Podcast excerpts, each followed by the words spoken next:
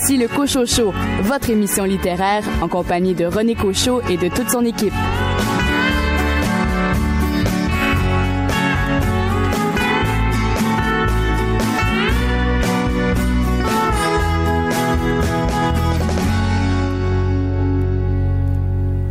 Ici René Cochot. Au nom de toute l'équipe du Cochot Show, nous vous souhaitons la bienvenue. Nous souhaitons évidemment que les deux prochaines heures vous euh, plairont et que les recommandations de lecture et les entrevues que nous réaliserons vous convaincront euh, de lire ou d'acheter un des livres euh, suggérés.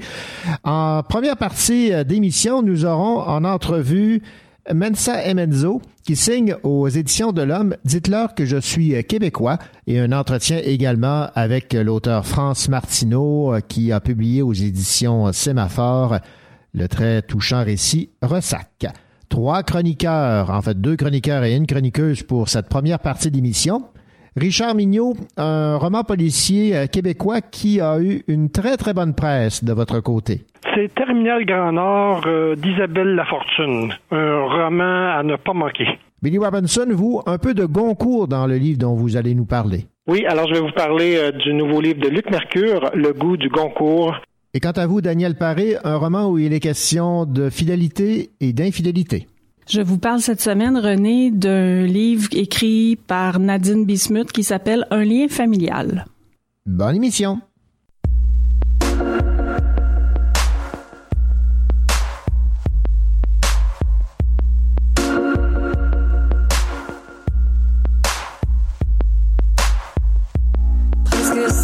sur le boulevard où s'était allongé les stars.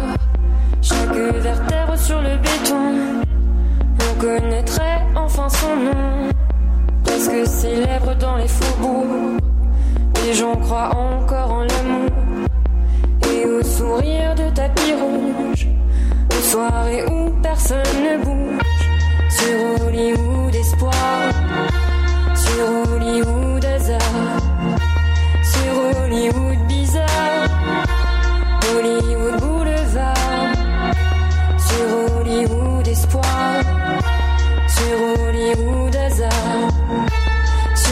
Bizarre.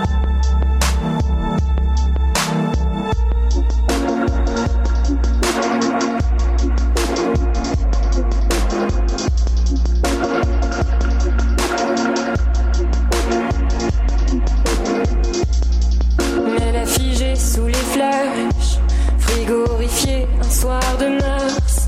Encore assez, un peu de cash. Elle pourra se faire une place. Elle est venue là pour rêver. Mais quand elle monte les escaliers, devant les écrans de papier, elle voudrait une vie à aimer. Sur Hollywood espoir, sur Hollywood hasard, sur Hollywood Hollywood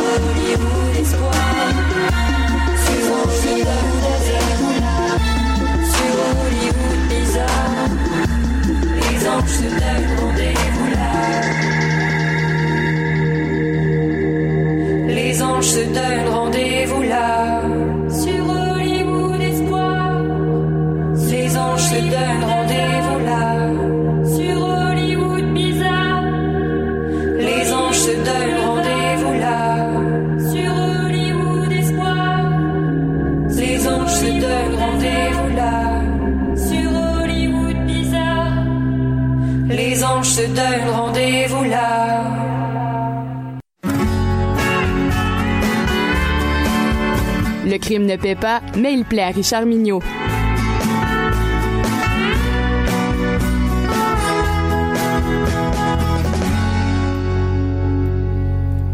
Richard Mignot, bien le bonjour.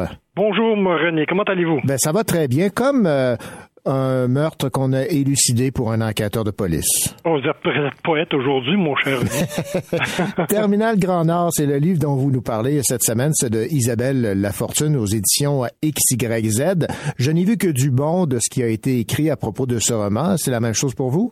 Ah, j'en suis, je suis d'accord avec euh, les analyses et les critiques qui ont été passées sur ce roman. Euh, Terminal Grand Nord, c'est euh, c'est un pays de froid dur, désert blanc aride. La côte nord n'est pas nécessairement un endroit de villégiature hivernale. Mais ces grands espaces, la forêt boréale de pins et d'épinettes, le froid cinglant qui fait mal au visage, la neige qui craque sous les bottes et les sentiers de motoneige quadrillant les forêts, composent un décor parfait pour un polar nordique, mais à la québécoise. Dans Terminal Grand Nord, Isabelle Lafortune a eu l'audace de mettre en scène les relations difficiles entre les peuples inuits, amérindiens et blancs en y ajoutant un peu de politique, quelques malversations de compagnies minières. C'est vraiment un joli programme pour un premier roman, ma foi, fort bien réussi. En avril 2012, on retrouve le corps de deux jeunes Amérindiennes. Dans la région, l'atmosphère est tendue. Ce double meurtre s'ajoute au scandale impliquant deux policiers ayant eu des comportements qu'on pourrait qualifier d'inappropriés sur des jeunes filles inoues. Comme compte tenu de la tension politique et du caractère pas mal explosif de la situation, la ministre de la Justice délègue Émile Morin, le directeur des enquêtes criminelles de la Sûreté du Québec. C'est un policier chevronné avec une vaste expérience. Son calme et ses compétences devraient aider à calmer le jeu. Celui-ci demande à son ami Giovanni Cellani, un écrivain reconnu, qui a habité dans la région, de l'accompagner pour profiter de sa connaissance de l'endroit, de ses coutumes et surtout des façons d'aborder les gens, les Blancs comme les Inuits. La tâche ne sera pas facile. L'affaire est complexe. Personne n'a remarqué la présence de ces deux jeunes filles. L'enquête piétine et des événements viennent rendre le travail des policiers encore plus ardu. On assiste à la démission du ministre de la Justice, au suicide de son remplaçant, à des magouilles des compagnies minières et à du trafic de drogue. Donc, vous voyez que le programme est assez, assez large. Mettons, oui. Et pour ajouter au plaisir, l'auteur enrichit l'histoire en nous dévoilant certains éléments de la vie familiale et privée de l'enquêteur Morin et du passé de son ami écrivain. Personnellement, j'ai beaucoup apprécié la présence de la fille de l'enquêteur dans cette histoire, avec sa fraîcheur et sa grandeur. Angeline Morin ajoute une touche bien particulière au récit. Isabelle Lafortune nous présente des personnages principaux forts, mais aussi une galerie de personnages secondaires attachants que l'on aime aimer. Pas tous, quand même, c'est un polar. Cette nouvelle auteure possède une maîtrise du récit assez impressionnante pour un premier roman. Malgré la complexité de l'affaire, elle réussit à accrocher le lecteur dans une enquête passionnante. La tension monte et le suspense aussi. Pas d'embrouille, pas de longueur, de l'action, il y en a. Ces personnages sont bien construits avec une complexité tout en nuances et en vraisemblance. Avec son écriture efficace et pleine de sensibilité, elle réussit à nous décrire la beauté des paysages et parfois même leur laideur et la rigueur de ces lieux, évidemment, en plein hiver. On perçoit toute sa tendresse et son affection pour ce coin de pays et les gens qui l'habitent. Terminal Grand Nord, un premier roman? Eh bien oui, avec des airs d'une œuvre maîtrisée. Avec ce talent annoncé de l'auteur, tout nous porte à croire que les futurs écrits d'Isabelle Lafortune seront attendus avec impatience. Un premier roman à lire sans faute, une romancière à découvrir avec plaisir. Bonne lecture. Ben voilà pour le moins euh, impressionnant, une entrée euh, remarquée de Isabelle Lafortune dans le monde du polar québécois. Terminal Grand Nord aux éditions XYZ. Merci beaucoup, Richard Mignot. Avec plaisir.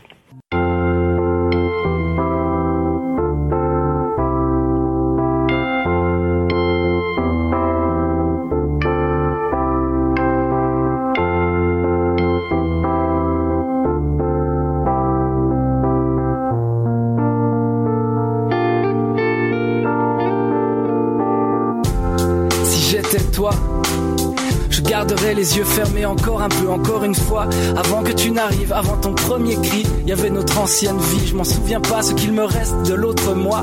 Aucun regret, avant j'étais heureux, aujourd'hui je suis papa. Te voir, c'est pas renoncer à tout le reste, c'est redécouvrir tout le reste. Te voir, c'est mieux apprécier tout le reste. Maintenant regarde, le monde il est là.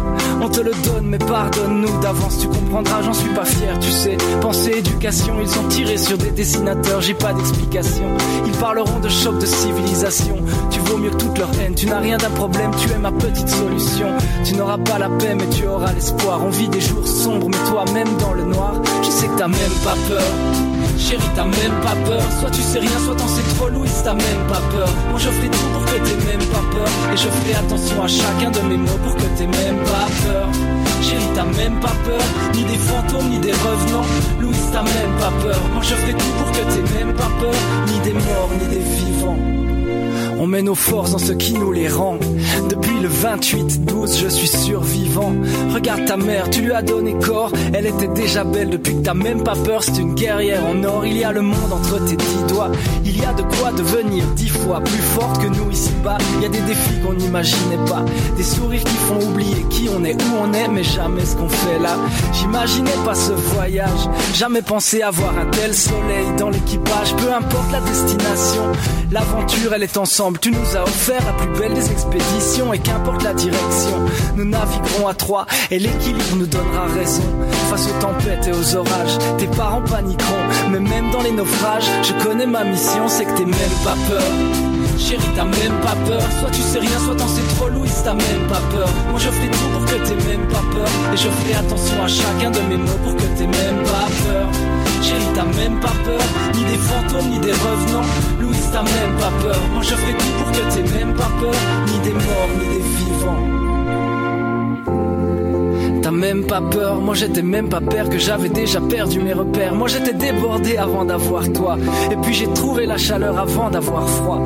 Il faudra être forte pour les mener tes rêves. Et pour que ce sourire ne quitte jamais tes lèvres. Promis, j'essaierai de ne pas t'empêcher de faire des erreurs. En te regardant dormir, je sais que t'y arriveras. Je vois que t'as même pas peur. Chérie, t'as même pas peur. Soit tu sais rien, soit t'en sais trop, Louise, t'as même pas peur. Moi je ferai tout pour que t'aies même pas peur. Et je ferai attention à chacun de mes mots pour que t'aies même pas peur. Chérie, t'as même pas peur. Ni des fantômes, ni des revenants. Louise, t'as même pas peur. Moi je ferai tout pour que t'aies même pas peur. Ni des morts, ni des vivants.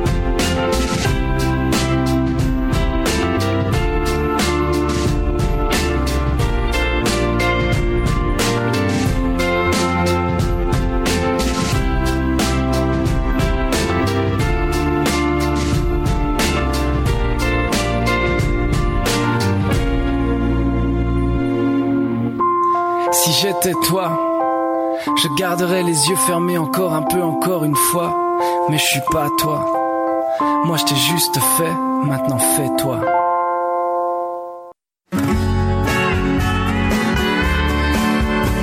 Il aime nous donner ses conseils de lecture. Normal, il est libraire. Billy Robinson.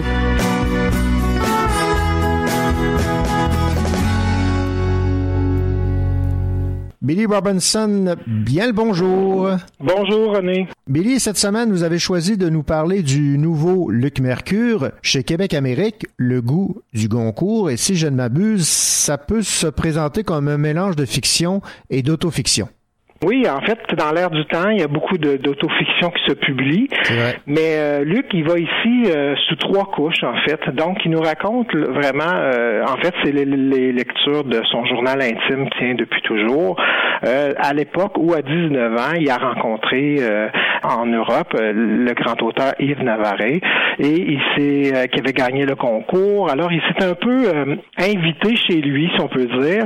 Et Yves, le grand, le grand écrivain, l'a et c'est un peu cette rencontre-là qui va un peu euh, le jeune écrivain qu'il est, lui, en, en, devenir et ce grand auteur.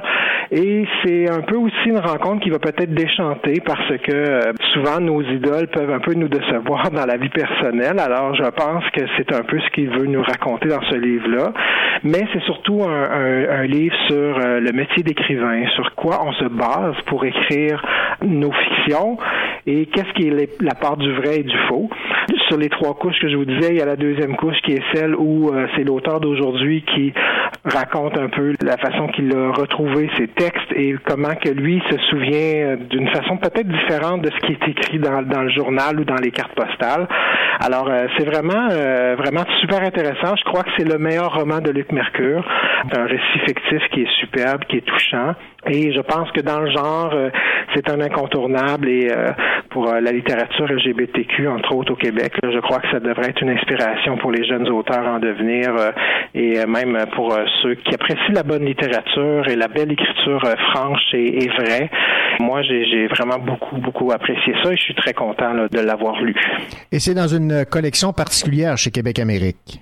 Oui, c'est la collection littérature d'Amérique, euh, donc euh, qui s'est euh, un peu revampée cette année avec une maquette tout à fait différente de ce qu'on avait connu il y a quelques années. Alors, je crois que la collection veut encore promouvoir, c'est justement ces auteurs qui sont qui ont une voix particulière qui leur est unique. Et Luc en fait partie. Et je suis, je, suis, très heureux là, de le proposer à mes lecteurs. Alors, terminons cette chronique, Billy, avec quelques livres à surveiller que vous avez sur votre table de chevet. Oui, tout à fait. Il y a le tout nouveau livre de Michel Duchesne, La Costa des Seuls, publié chez Le Méac. Vraiment un roman, euh, je suis euh, plongé dedans là, depuis quelques semaines et j'adore ça. C'est après l'écrivain public euh, dont il y a eu l'adaptation sur tout.tv et TV5. J'ai aussi sur ma table le nouveau James Heinemann, Océan, chez qui est numéro 5, qui, que j'attends avec impatience de lire. Et L'homme de l'ombre de Laurent Turcot, Québec 1770, tome 1 chez Urtubise. Donc un roman historique pour cet historien et professeur euh, à l'UQTR. Billy Robinson, merci beaucoup. Merci à vous. Au revoir. Voici le Cochot votre émission littéraire en compagnie de René Cochot et de toute son équipe.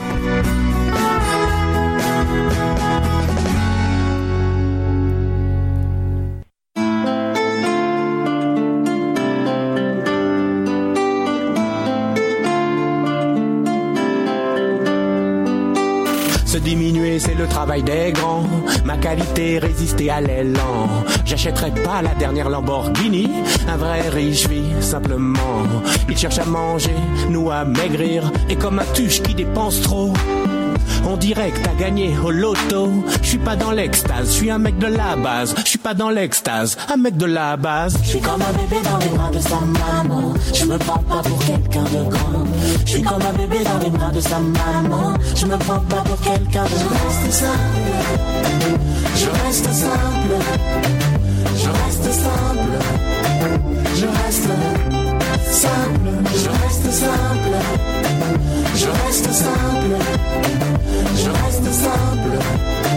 Je reste simple. Je commence par le commencement, simplifier ma vie avec les gens. Simple d'approche, simple dans mon comportement. Je regarde d'où je viens, je fais pas de festin. Chaque jour des larmes et du pain. Ça fait 40 ans qu'on est dans le quartier. Mais calmez-vous, vous venez d'arriver. Island va changer ma vie. Mais l'instinct normal de quelqu'un, c'est se faire petit. Aucun orgueil, j'ai ressenti. Quand dans mon bureau, je me suis assis. Je reste simple, je reste simple. Je suis comme un bébé dans les bras de sa maman. Je me prends pas pour quelqu'un de grand. Je suis comme un bébé dans les bras de sa maman. Je me prends pas pour quelqu'un de Je reste simple. Je reste simple. Je reste simple. Je reste simple. Je reste simple. Je reste simple. Je reste simple. Je reste simple peux pas te lancer dans des choses trop élevées. Reste à ton niveau, conseil de Bruno. Beaucoup travailler pour oublier que t'existes, ça aussi tu l'as oublié. Tu vas exploser, t'as trois téléphones. Tu vas exploser, t'as trois téléphones. Tu vas exploser, t'as trois téléphones. Tu vas exploser. Je reste simple. Je reste simple. Je reste simple. Je reste simple. Je reste simple. Je reste simple. Je reste simple. Je reste simple. Je reste simple. Je reste simple. Je reste simple. Je reste simple. reste simple. Je reste simple. Je reste simple. Je reste simple. Dans un livre publié aux éditions de l'Homme, dites-leur que je suis québécois, Mensa Emezzo, un immigrant sélectionné par le Québec, raconte son difficile parcours d'immigrant, ses rêves et ses espoirs brisés, de même que les obstacles à son intégration par l'emploi. Un livre qui fait réfléchir sur l'accueil qu'on réserve à ceux et celles qui choisissent de venir s'établir ici, au Québec. Voici l'entrevue qu'il m'a accordée. Monsieur euh, Memezzo, bonjour. Bonjour. Dans un premier temps, ce serait peut-être bien de nous parler un peu de votre parcours et pourquoi avez-vous choisi euh, de vous venir vous établir au Québec? J'ai quitté euh, le Togo euh, pour faire mon, doctorat en France et j'ai eu l'opportunité d'enseigner deux ans à l'université de Strasbourg où j'ai fait mes études. Et ensuite, euh, il y a un de mes amis qui enseigne à l'université de Calgary qui m'a parlé du programme euh, d'immigration du Canada. Mais étant francophone et très très francophone, je me suis dit, ben, je vais aller plutôt au Québec que d'aller à Calgary. Parce que quand on est à l'extérieur, on croit toujours que la francophonie, c'est seulement le Québec. Mais je découvre maintenant que c'est, c'est pas la réalité. Donc, euh, j'ai quitté la France en 2009 avec euh, ma famille nous sommes installés quelques mois à Montréal avant de partir en région à Gatineau. Donc, évidemment, Évidemment, vous avez, euh, comme je l'ai mentionné, un peu euh, éprouvé certaines difficultés d'intégration. Quels ont été les, les principaux défis auxquels vous avez été euh, confronté, que vous avez dû relever? La première des choses, c'est la reconnaissance des diplômes. Il était écrit que ceux qui ont un baccalauréat disciplinaire vont se faire reconnaître 60 crédits. Mais moi, malgré mon doctorat, on m'a reconnu 35 crédits. Il s'agit d'un doctorat d'une université française, cela dit en passant. Donc ça, cette reconnaissance-là, c'est le problème. Au niveau des employeurs aussi, c'est à chaque fois de nous demander, mais est-ce que vous avez l'expérience québécoise? Le problème, c'est comment est-ce qu'on peut acquérir l'expérience québécoise si la condition pour l'avoir, c'est de l'avoir déjà. Donc euh, ça, c'est le deuxième point que je peux citer. Et particulièrement, euh, si je dois juste me limiter à mon cas, il y a aussi, euh, après ma formation, j'ai fait quelques contrats euh, à Gatineau dans les commissions scolaires. Et ce que moi j'ai remarqué, c'est que les jeunes qui sortent de l'université trouvent leur place, alors que j'ai plus d'expérience, j'ai déjà travaillé pour la commission scolaire, mais ils passent devant moi à chaque fois. Donc c'est cette discrimination à l'emploi qui a aussi été un problème en ce qui me concerne personnellement. Alors, quel regard jetez-vous sur le système d'immigration euh, canadien et euh, québécois à la lumière de votre expérience? Je pense euh, qu'il y a un fossé entre ce qu'on nous dit, c'est-à-dire quand nous sommes dans nos pays de départ, pour moi c'était la France, euh, ce qu'on nous dit et la réalité, il y a vraiment un fossé là-dedans. C'est pas vrai. Si je me réfère au livre officiel du ministère de l'immigration, il était dit que les immigrants en moyenne trouvent un emploi dans leur domaine au bout d'un an. Mais moi, ça fait, ça a pris cinq ans avant que je ne puisse euh, trouver ma place.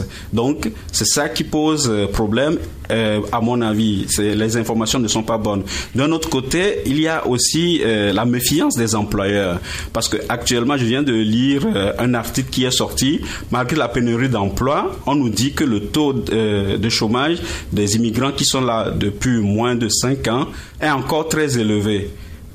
Donc, pour moi, il y a un problème de méfiance des employeurs vis-à-vis de, des immigrants. Donc, on doit en parler et euh, aller de l'avant. Il y a peut-être aussi euh, un problème de, c'est-à-dire de ce qu'on recherche. Si euh, on recherche quelqu'un pour travailler à Walmart, je pense qu'on n'a pas besoin d'aller chercher un diplômé pour venir travailler à Walmart. Donc, à mon avis, il y a aussi ce problème-là où il y a inadéquation entre ce qu'on invite et la, main-d'œuvre qui est sur le terrain. Mais ça, c'est mon point de vue personnel. Je ne suis pas expert là-dedans, je n'ai pas les données en main.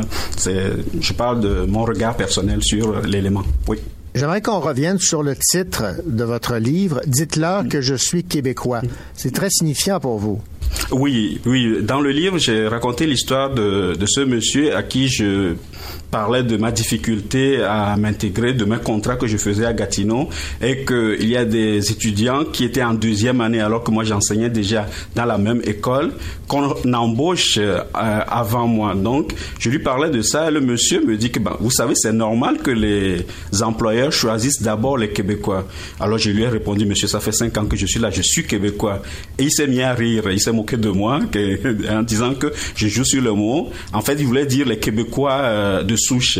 Euh, mais pour moi, non, nous sommes tous des Québécois. Et au terme d'immigrant, moi, je préfère le terme de néo-québécois. Quelqu'un qui vient, qui choisit le Québec, qui vient s'installer ici, c'est un néo-québécois. Il a la volonté de participer à la francophonie du Québec, la, la volonté de participer à l'économie du pays. Donc, c'est un des nôtres. Donc, c'est de là que vient le titre de mon livre, Dites-leur que je suis québécois. Moi, je suis un vrai Québécois. Et à qui s'adresse ce livre Aux employeurs éventuels aux euh, Québécois qui euh, ignorent un peu à quel point ça peut être difficile pour un immigrant de s'intégrer, euh, tant dans la société que sur le marché de l'emploi? À qui ça s'adresse particulièrement? Je pense, le, je vise d'abord les, les, les, employeurs parce que ce sont eux qui ont le pouvoir de décision. Je, tout ce que je veux leur dire en tant qu'employeur, c'est que au-delà des statistiques, c'est des drames qui se jouent. C'est au-delà des statistiques, c'est des difficultés, c'est des dépressions, c'est des gens qui sont brisés, des rêves qui se brisent. Donc, euh, chers employeurs, faites-nous confiance. On a l'expérience qu'il faut, on a les diplômes qu'il faut, on peut faire le travail. Et d'un autre côté, pour ceux qui veulent venir, c'est aussi une source d'information à ces personnes-là. Et pour euh, le public aussi, c'est un moyen pour eux de voir le parcours d'un immigrant de son pays d'origine jusqu'au Québec et de voir comment est-ce qu'il y a eu des obstacles euh, euh, son chemin. Mais encore une fois, j'aimerais relativiser. Je ne veux pas qu'on dise demain que Mensa a dit ah tous les, les, Québécois sont des racistes. Non, je parle de mon expérience personnelle à Gatineau, dans le milieu scolaire de Gatineau. Donc c'est ça. Voilà, c'était euh, l'entrevue que m'accordait Mensa Emezzo à propos de son livre Dites-leur que je suis québécois, publié aux éditions de l'Homme.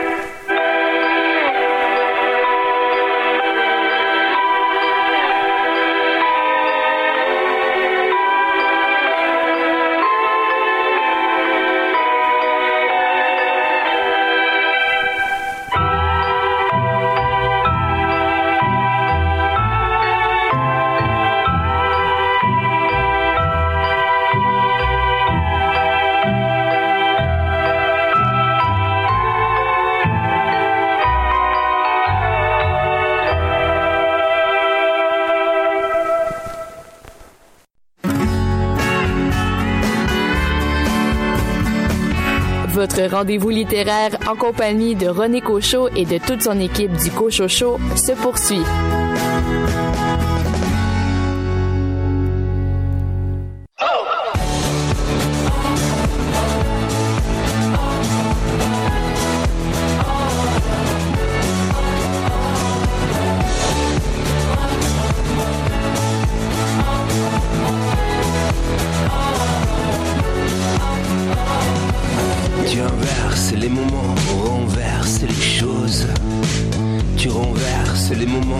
inverse les choses. Tu ne connais plus le nom des fleurs du jardin. Tu ne connais plus le nom des fleurs. Tu te rappelais pourtant de tout.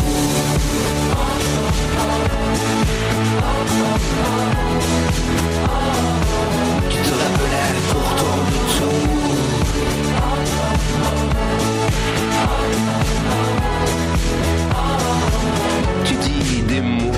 à la place des autres. Tu dis pourquoi sans même dire un mot. Tu ne connais plus le nom des fleurs du jardin. Tu ne connais plus le nom des fleurs. Tu te rappelais pourtant de tout.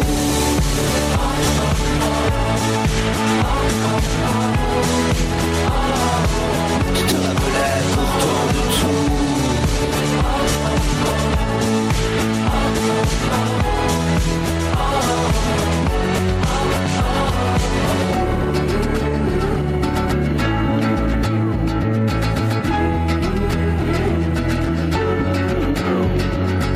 Tu te rappelais pourtant de tout, mais à la fin de plus rien du tout. Tu te rappelais pourtant de nous, mais à la fin de plus rien. Tu te rappelais de tout, mais à la fin de plus rien du tout. Tu te rappelais pourtant de nous, mais à la fin de plus rien.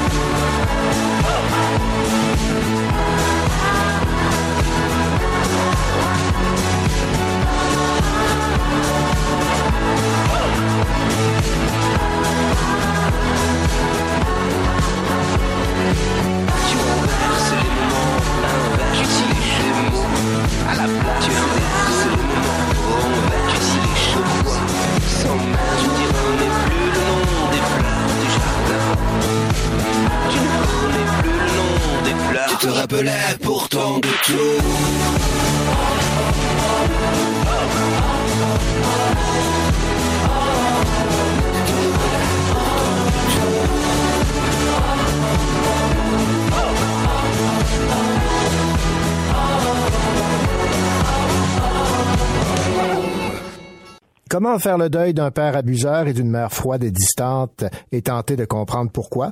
C'est ce qui est abordé dans le récit Ressac de France Martineau, publié aux éditions Sémaphore. La quatrième de couverture se lit ainsi. La mort de la mère, puis peu après celle du père, annonce pour l'auteur le temps de vider leurs maisons respectives, de faire place nette. Par vagues et ressacs de plus en plus puissants, des souvenirs surgissent à travers les objets qui y sont trouvés, laissant voir les empreintes de la négligence maternelle. Dans un saisissant récit littéraire qui fait écho à Bonsoir la muette, France Martineau évoque sa mère, les liens brisés et cette quête de réconciliation avec une femme aimée envers et contre tout. France Martineau, bonjour. Bonjour. France Martineau, en lisant votre livre, ce qu'on comprend, c'est que vous ne portez pas nécessairement de jugement, mais vous essayez de comprendre pourquoi votre mère, entre autres, a gardé ce silence en regard des abus dont vous avez été victime de votre père. Euh, oui, tout à fait. En fait, euh, dans le premier roman, euh, Bonsoir la muette, qui porte beaucoup plus sur mon père et les agressions sexuelles, euh, à la fin de ce roman-là, euh, il y a beaucoup de lecteurs qui m'avaient demandé, puis ben, en fait moi-même, euh, je, en fait, je ne parlais pas du silence de ma mère. Donc, les gens me posaient la question, mais où était votre mère? Et ça a été un peu le départ de mon interrogation pour de l'écriture du deuxième roman. Euh, bon, pourquoi ma mère n'a pas parlé? Et euh, comme peut-être ce n'est pas un jugement, euh, les gens peuvent avoir plusieurs raisons pour ne pas parler, mais moi j'ai essayé de comprendre pourquoi cette femme-là, qui était une femme intelligente, éduquée, qui s'intéresse à plein de choses, donc pourquoi elle n'a pas, elle s'est pas investie finalement dans son rôle de mère et évidemment aussi dans son rôle de protectrice de ses enfants? Donc c'est vraiment euh, euh, et ça m'a obligé moi à, pouvoir, à devoir faire un travail sur euh, sa propre histoire, comprendre comment ce qu'elle avait elle-même vécu pour pouvoir comprendre ensuite ben, comment elle se situait, elle, par rapport à ses enfants. Donc, c'est un travail à la fois de, sur les traces d'un passé, mais pas juste le mien, mais celui aussi de ma mère, de mon père aussi, bien sûr. Oui, parce que vous avez, en vidant les maisons respectives de vos parents, découvert le journal personnel de votre mère. Et ce qu'on constate, c'est que entre l'image de la jeune fille en jouet et la mère que vous avez connue, il y a deux mondes. Euh, tout à fait, tout à fait. Donc, euh, mon, euh, ma mère est décédée la première et son ménage a été, euh, moi j'ai vidé avec mon père à l'époque sa maison. Ça a été envoyé ensuite chez mon père qui vivait encore. J'étais séparée euh, de fait, là, mais pas divorcée. Donc, quand mon père est décédé quatre ans plus tard, toute la fratrie, on a dès cette maison-là. Et c'est là qu'on a découvert des tas d'objets, euh, et dont le journal personnel de ma mère, mais celui euh, seulement quand elle avait 17 ans, 18 ans. Donc l'année avant qu'elle rencontre mon père, l'année où elle commence sa vie commune, et ensuite un tout petit peu. Et ce qui est frappant de ce journal-là, c'est qu'on découvre une femme complètement différente. D'abord, elle est très jeune, je l'ai pas connue évidemment à cet âge-là, je l'ai pas née, mais aussi une femme euh, tellement heureuse, tellement pleine de confiance dans la vie. Puis en même temps, on découvre tout de même euh, il y a des éléments qui devraient, qui annoncent déjà euh, des problèmes qui vont euh, devenir de plus en plus évidents. Là. Euh, elle le dit elle-même à un moment donné dans son journal. Euh, ce que j'aime pas, ben tout simplement, je le cache. C'est écrit là, elle a 17 mhm. ans. Et bon, ça annonce évidemment un peu ce qui va se passer plus tard. et ce qui est frappant de ce journal, c'est qu'il est déchiré hein, à la fin. donc il est sur un an et demi. Et euh, dans la deuxième année, il est carrément déchiré autour de juin. Euh, donc 56 et on sait pourquoi. C'est parce qu'il y a une déchirure profonde chez ma mère. Elle doit retourner chez ses parents. Euh, il y a un problème avec sa relation avec mon père. Et bon elle va revenir après. Ils vont revenir ensemble. Mais pour elle ça a été une cassure incroyable. On peut très bien imaginer. Elle elle avait, elle est tombée enceinte avant mariage, d'un homme d'un autre milieu social, plus modeste. Elle s'est mariée un samedi matin à 6 heures, euh, donc dans la honte. Et là, euh, ben, le mariage fonctionne pas. Et donc, on peut imaginer pour elle ce que ça peut avoir euh, comme impact. Donc, elle doit revenir chez ses parents, puis ensuite, elles lui reprennent ensemble, mais elle ne sera plus jamais la même personne. Si bien que moi, quand je vais naître, euh, euh, elle est déjà plus celle du journal de deux ans plus tôt. Là. Mhm. On peut comprendre qu'elle a été euh, marquée, même si on n'a pas tous les, éléments, mais de là à comprendre cette distance avec vous, c'est un peu plus euh, difficile. Et ce, ce, silence en lien avec les agressions euh, de votre père, je vais vous citer ici en page 61 qui résume bien un peu votre pensée. C'est donc bien cette nuit du 3 juillet, chaude, qui m'est restée en mémoire, où Armand m'a agressé et ce silence de Suzette me révèle à moi la sûreté de ma mémoire de ce qui s'est passé car il envoie au déni continuel de tout être des agressions sur ses filles. Euh, malheureusement la vérité. Euh, ma mère vivait dans un monde un peu euh, imaginaire, fantasque. Euh, elle faisait de l'artisanat et donc tout ce qui se passait qui la dérangeait, elle avait décidé d'être dans le déni. C'est un déni quand même assez assez fort parce qu'on peut imaginer une petite maison là dans laquelle on habitait. C'est pas très compliqué de savoir qu'il se passe des agressions.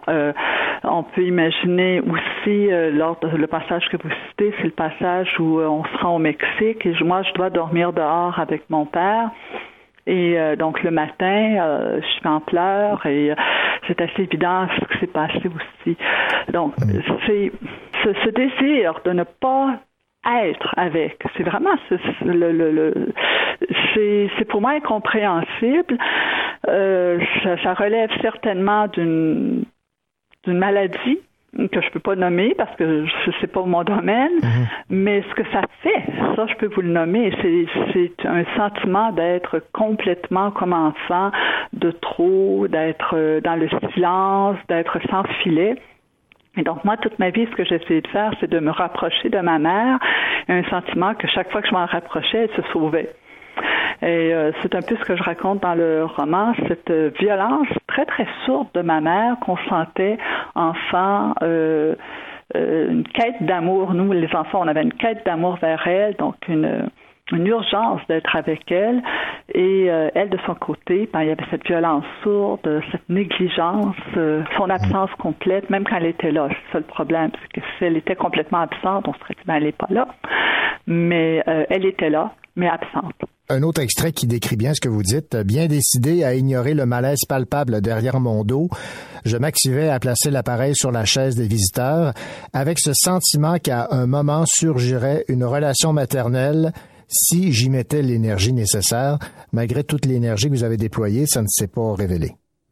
Non, euh, je pense que dans le cas de, bon, on est euh, plusieurs enfants, euh, dans le cas dont je, le raconte dans le roman, mais il faudra lire le roman pour voir un peu euh, la raison qui, moi, me fait penser qu'il y avait euh, déjà une, certaine violence face à moi. Mhm. Il s'est passé un événement euh, entre ma mère et moi et je pense que ma mère n'a jamais plus n'a pas été capable de surmonter en fait cet événement qui la remettait un tout petit peu en cause elle comme mère.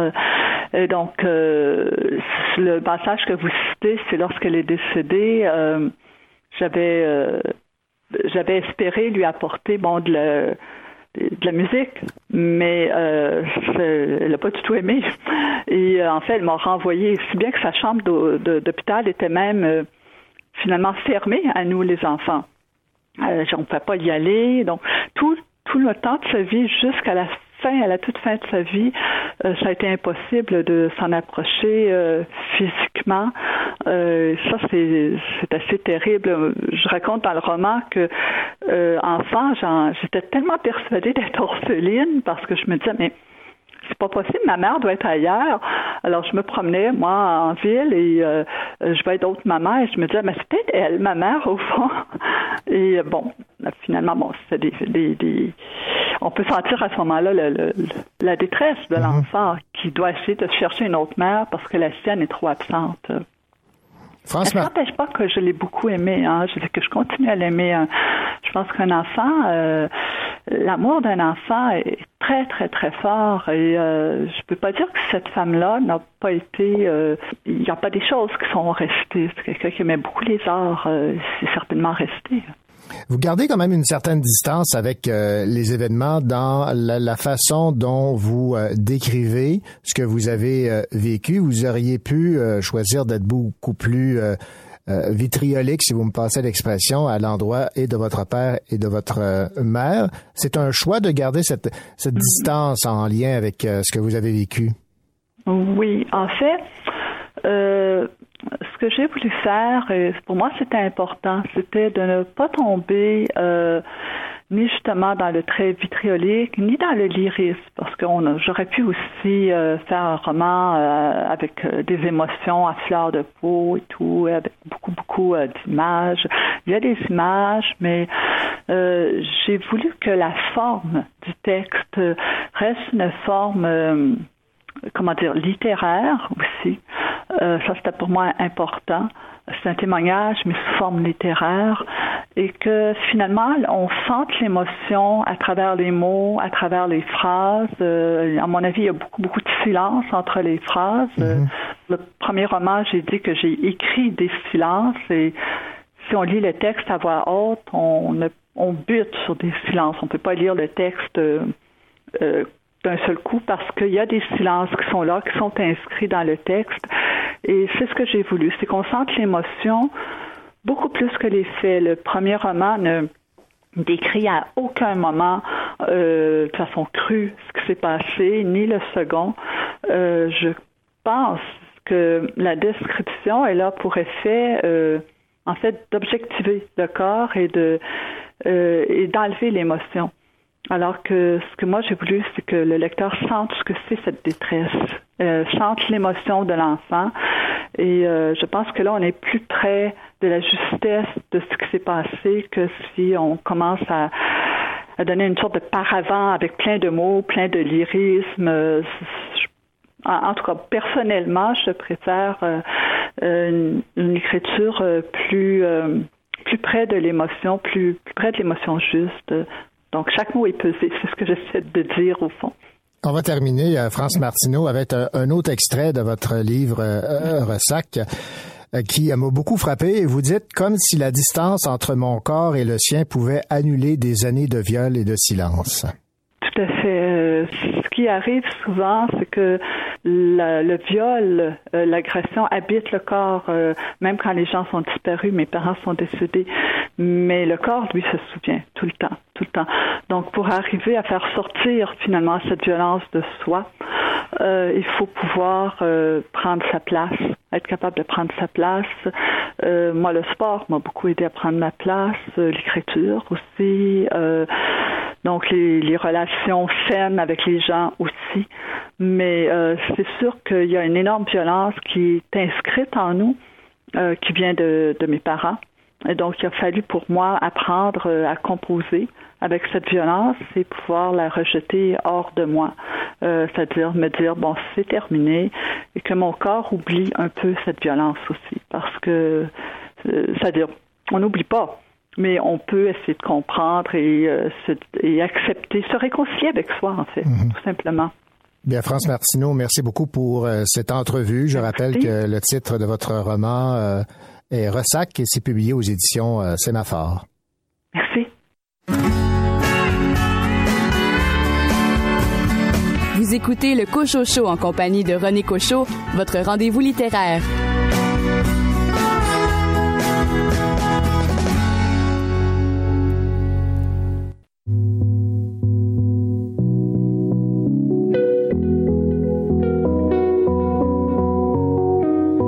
Big Flo et Oli,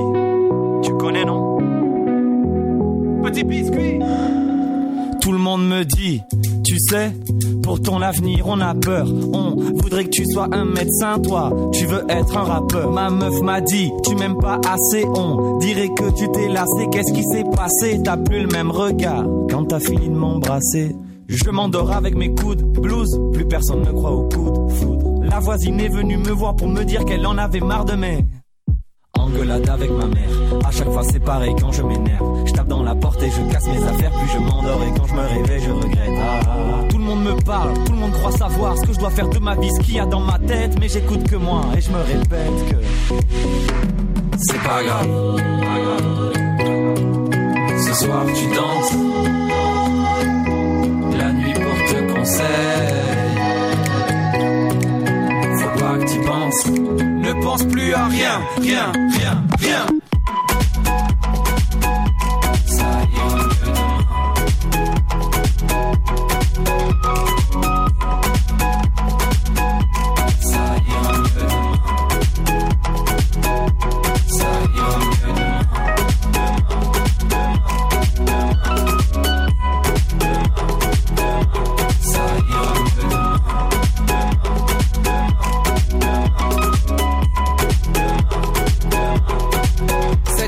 Dit T'es comme les autres en fait. Tu m'apportes que des problèmes Allez sors de ma vie. De toute façon je le pensais pas. Quand je te disais je t'aime On nous répète qu'avant c'était mieux. On croit en l'amour qu'une semaine sur deux. Le temps passe vite On est des jeunes vieux. Hier un petit m'a appelé monsieur.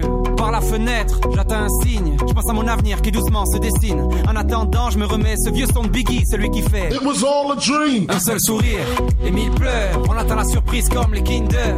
Pour éviter de dire les enfants, j'ai rencontré maman sur Tinder. Toutes les questions sans réponse se baladent dans ma tête. La main sur le cœur, des fois j'ai trop peur qu'ils s'arrêtent. Mais j'écoute que moi et je me répète que c'est pas grave. Ce soir tu danses. La nuit porte conseil. Faut pas que tu penses. Ne pense plus à rien, rien, rien, rien.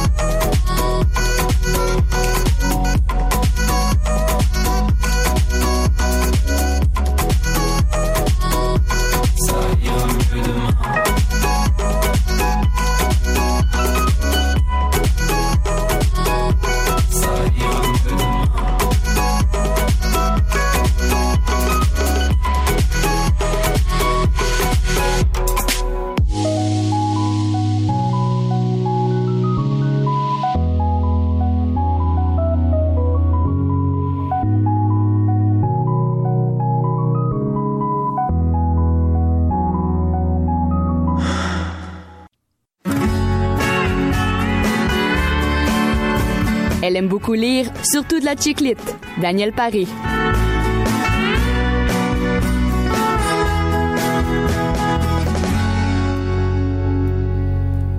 Daniel Paré, bien le bonjour. Bonjour René. Daniel, vous allez euh, nous parler d'un livre qui a eu une très très bonne presse. Les critiques ont été euh, assez élogieuses à l'endroit de Nadine Bismuth à propos de son euh, plus récent livre, Un lien familial. Je pense que vous l'avez vous aussi aimé. Oui, je l'ai aimé. Puis j'ai j'ai fait ma petite recherche à propos d'elle. Elle a écrit, entre autres, euh, un recueil de nouvelles qui a gagné deux prix, dont celui du prix des libraires. Et ça s'appelait Les gens fidèles ne font pas les nouvelles. Ça m'a fait un peu rire parce que ici, on parle dans le lien familial de tout le contraire de la fidélité. Ah bon? Puisqu'il s'agit d'histoires de couples dont la vie ne va pas super bien, des histoires de tromperie, de, de chicanes à propos de garde d'enfants, etc.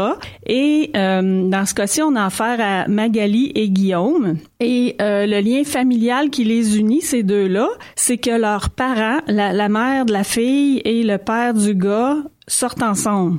Donc, euh, dans un événement, euh, ils sont présentés un à l'autre. Euh, Guillaume euh, est célibataire, lui, mais pas Magali. Magali est mariée à un homme qui la trompe et qui le trompe en retour. D'accord. Du donnant-donnant. C'est ça. Et euh, Guillaume, ben, puisque Magali, dans la vie, elle est euh, designer de cuisine, Guillaume fait appel à elle pour refaire euh, la sienne, sa cuisine, euh, même si c'est une excuse pour la revoir. Et même s'il sait qu'il n'y a pas beaucoup de chance d'être en couple avec elle. Et juste le fait que euh, son père sorte avec la mère, ça, ça le rend un peu mal à l'aise. Et réciproquement, je dirais, Magali non plus est pas indifférente à ses charmes, mais elle aussi trouve ça compliqué. Et à un moment donné dans l'histoire, le leurs parents respectifs se séparent, mais ça simplifie pas les choses pour autant. Et euh, c'est curieusement une histoire assez banale, mais c'est tout de même fameux parce que c'est bien écrit, c'est incisif, drôle euh, et vrai.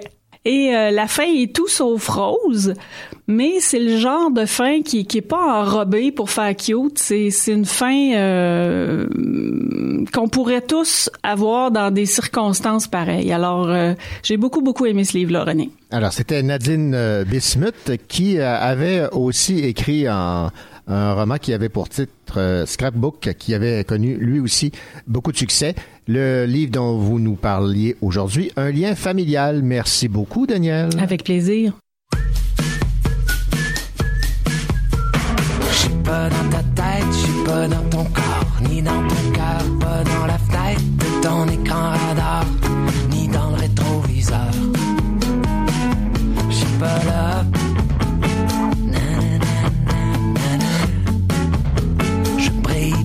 Absences. Suis pas à 9 mètres d'une porte, un non-fumeur. Je suis pas à la fête de ta chum, ta meilleure,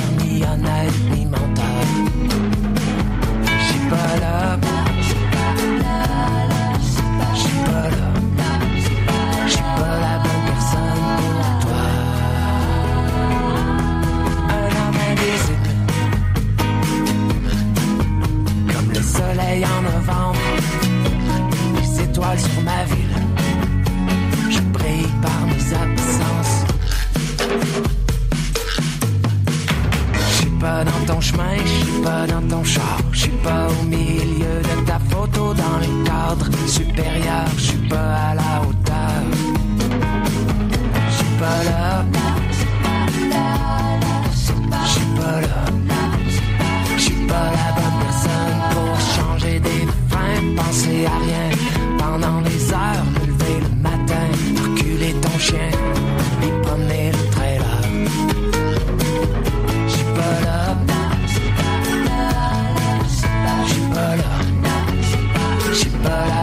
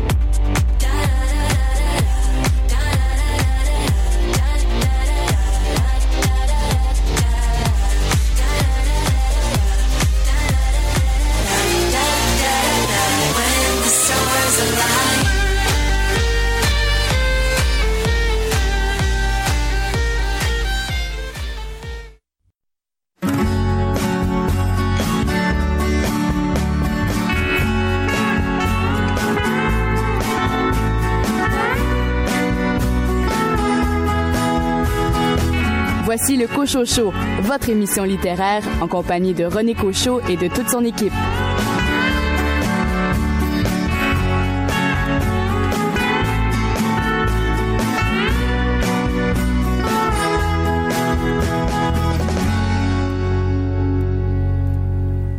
Bienvenue à cette deuxième partie de votre rendez-vous littéraire, un deuxième segment d'émission fort chargé, avec entre autres les entrevues que m'ont accordé l'auteur et journaliste Katia Gagnon à propos de son roman Rang de la Croix, et Lucie Lachapelle, elle, parle de son roman Les étrangères, publié aux éditions XYZ.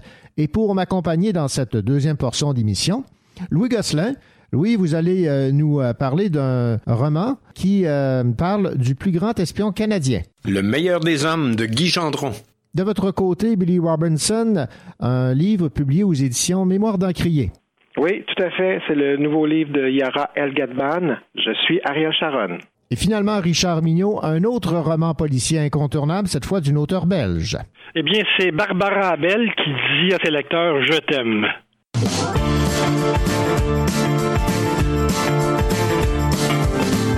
C'est l'un de ces jours marqués d'une croix, au marqueur noir indélébile. Le genre de jour qu'on racontera dans 40 ans à sa petite fille. Les religions mises de côté, rien que des humains qui se suivent et qui défendent leur liberté. Je suis française avant d'être juive. Ça n'a jamais été si fou de voir tout un peuple debout. Ça n'a jamais été si long entre république et nation.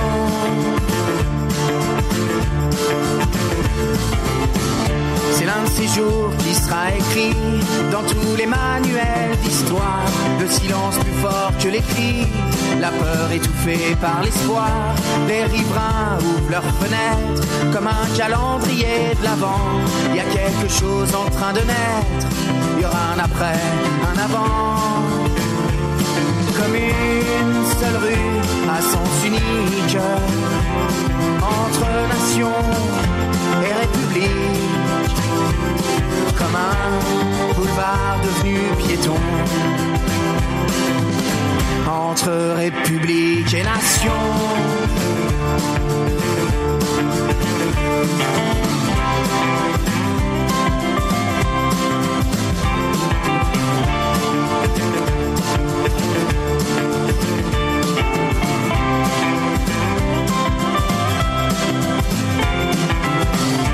On veut tuer un journal, on en meurt à l'imprimerie. Même le hasard fait sa morale pour qu'en plein d'œil on en sourit. Faites l'humour et pas la guerre. Les mains qui claquent à l'unisson. J'entends se briser les barrières. C'est la plus belle des chansons. Ça restera toujours dommage. Une Marseillaise en plein hommage. On est toujours un peu couillon entre république et nation.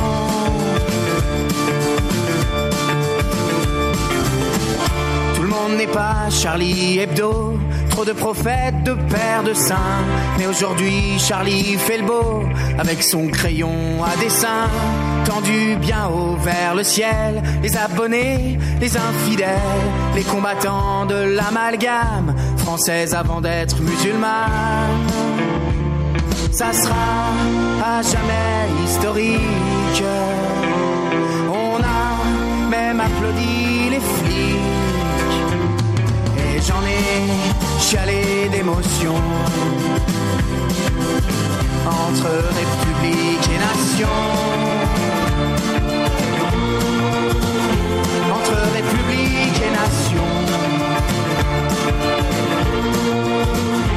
Entre république et nation. Entre république et nation.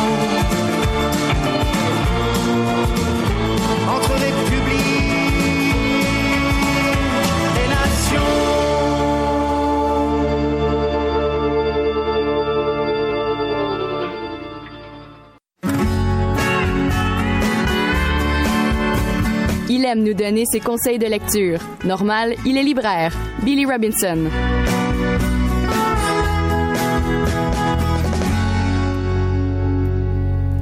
Billy Robinson, bien le bonjour.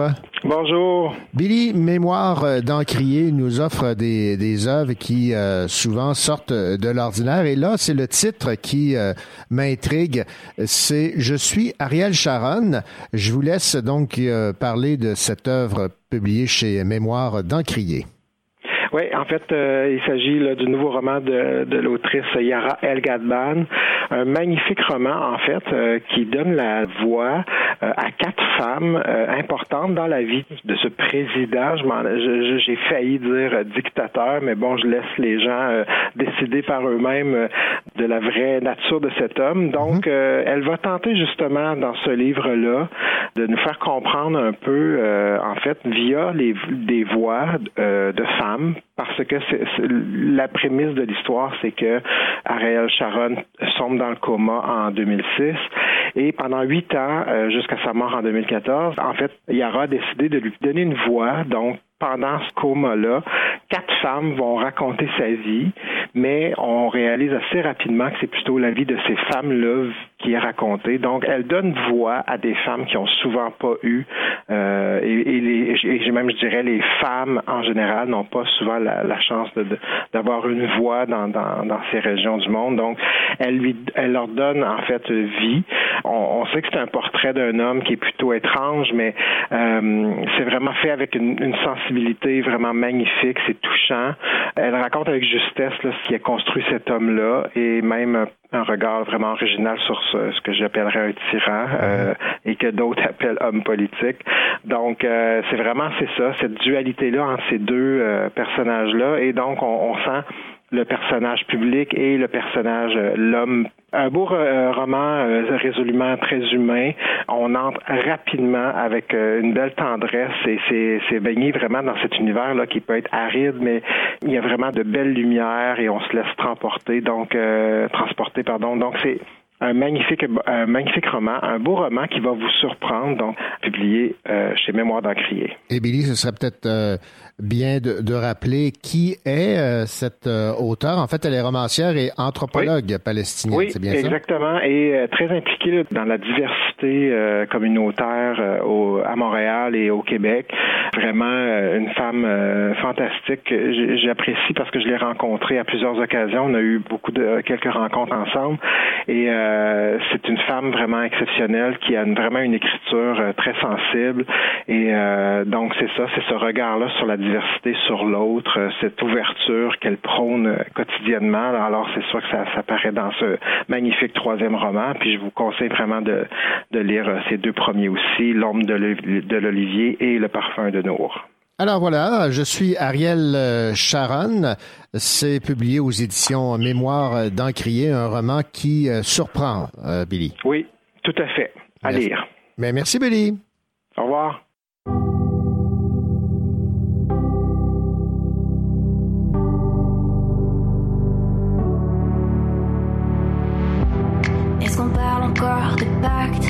On s'est juste utilisé. Et le mal qui s'impose au fond n'est pas ce qu'on s'est donné. Les lumières de nos ombres, ce qui feignent de briller. Je m'y plonge et j'y somnole, enfin, ne plus me réveiller. Les gens tournent autour de moi, ne m'ont pas vu m'endormir. Au son des basses qui résonnent dans mon dos, mon être chavire. Les amours se rencontrent enfin, alors qu'on me voit souffrir. Je rêve, je m'envole. Dans la nuit,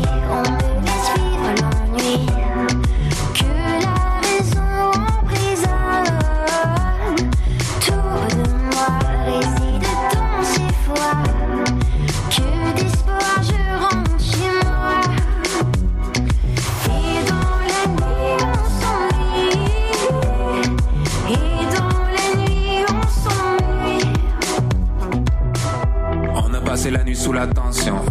T'as joué ta chance, ils ont joué ta chanson. Je t'ai parlé toute la nuit, j'ai pas dit grand chose. Je sais que tu penses que j'y pense, mais tu penses trop. Ok, j'ai pris l'appel et puis après. Crois-moi, je suis difficile à suivre, je suis facile à perdre. L'ennui des jeunes adultes, passer la nuit seul à deux.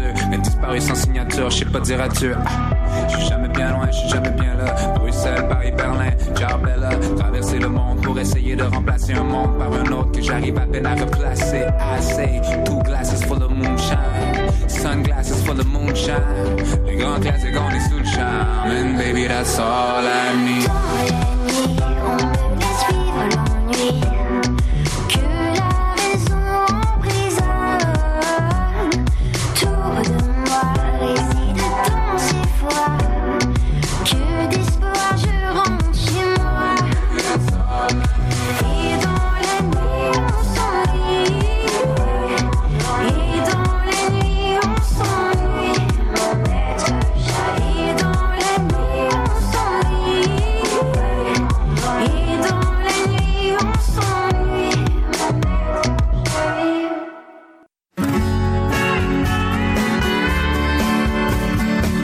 N'a pas peur de prendre quelques livres? Pour les lire, évidemment.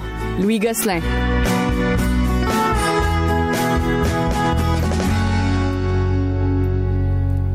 Bien le bonjour, Louis Gosselin. Bonjour, ça va bien? Ça va très bien, vous? Ben merci. Ouais, et vous avez lu pour nous Guy Gendron, ancien journaliste à la Société d'État, à Oui. Radio-Canada, euh, qui euh, nous arrive avec un, un livre sur l'histoire du plus grand espion canadien. Qui s'appelle Guy Bieler, euh, chez, c'est chez Québec Amérique, un livre de 225 pages.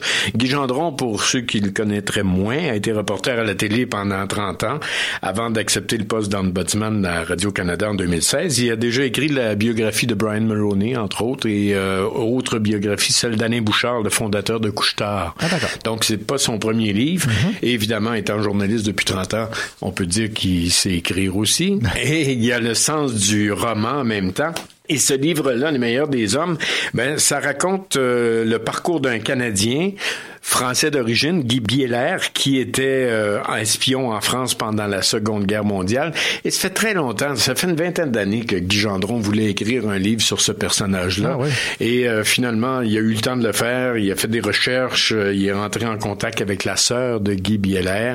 Et euh, à partir de là, il a rencontré des éditeurs qui euh, lui ont proposé une façon d'écrire, parce que là, il voulait pas raconter une histoire comme telle, il y avait sa sœur. Alors il s'est dit, bon, euh, si je mettais l'histoire au jeu et je la racontais comme étant Guy Bieler qui est en France au moment de l'occupation et que je raconte mon histoire, mais qu'en même temps, dans d'autres chapitres, c'est la fille de Bieler qui était ici au Québec et qui attendait son père. Elle était toute jeune. Fait qu'il y a certains chapitres qui sont comme Papa, où es-tu? Vas-tu revenir de la guerre? Euh, je te connais pas, j'aimerais ça te connaître.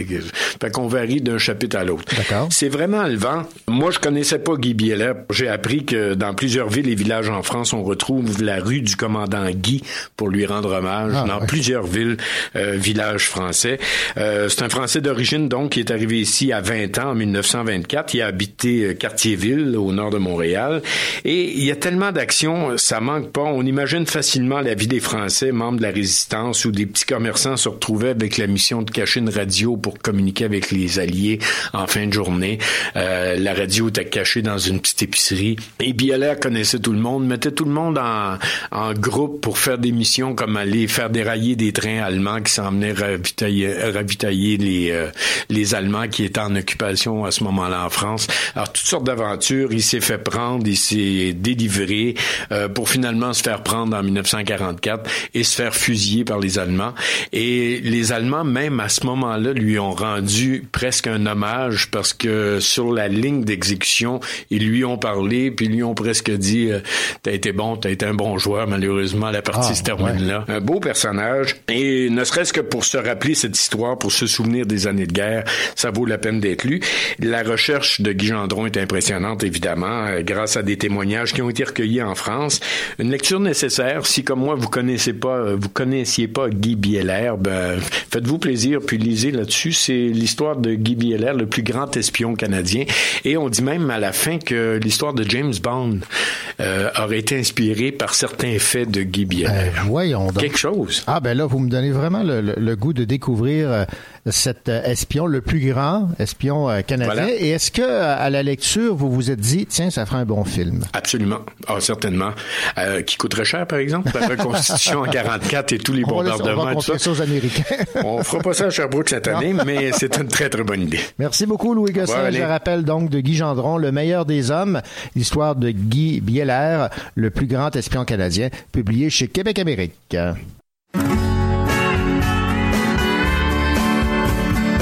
Vous écoutez le Cocho Show en compagnie de René Cocho, votre rendez-vous littéraire.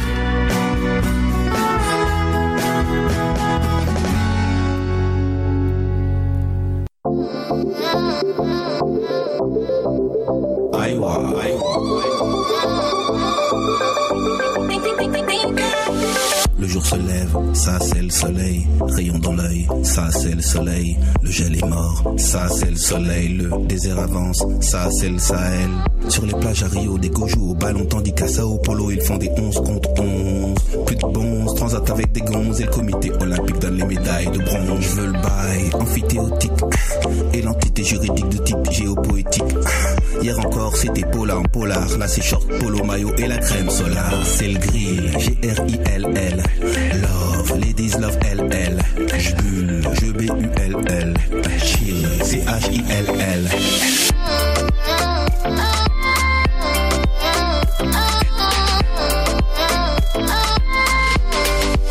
Regarde comme la vie est belle. Regarde comme la ville est belle. Regarde comme la fille est belle. Quand elle danse sous le soleil. Sur la plage en bas de la vallée, défait les cavales et les filles au volet se font des 5 contre 5. S-match, pendant ce temps je pointe. Faubourg Saint-Honoré numéro 55. C'est le chic, anacréontique. Ah, de la street antique à l'art géopoétique. Ah, au Québec, c'est la gousse ou la polar. Été tout comme hiver, faut la crème solaire. Journée de rêve, ça c'est le soleil. Rayon dans l'œil, ça c'est le soleil. Le gel est mort, ça c'est le soleil. Le désert avance, ça c'est le Sahel.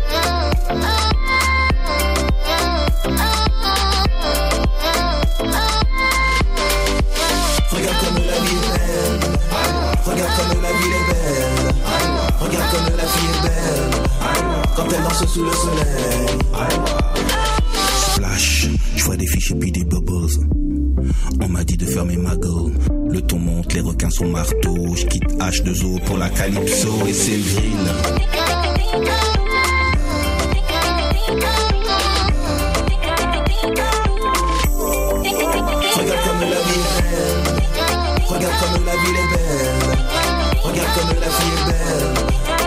elle danse sous le soleil. Regarde comme la vie est belle. Regarde comme la ville est belle.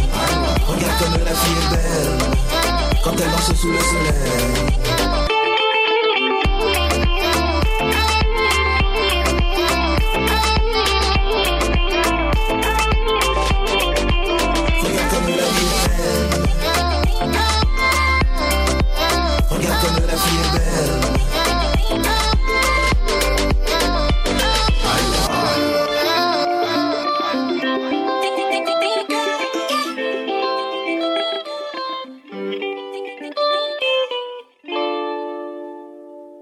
Maison se dresse tout au bout du rang de la croix. C'est l'une des premières à avoir été construite dans cette partie de Timisquata. Au fil du temps, quatre femmes y ont vécu et chaque fois leur destin s'y est joué.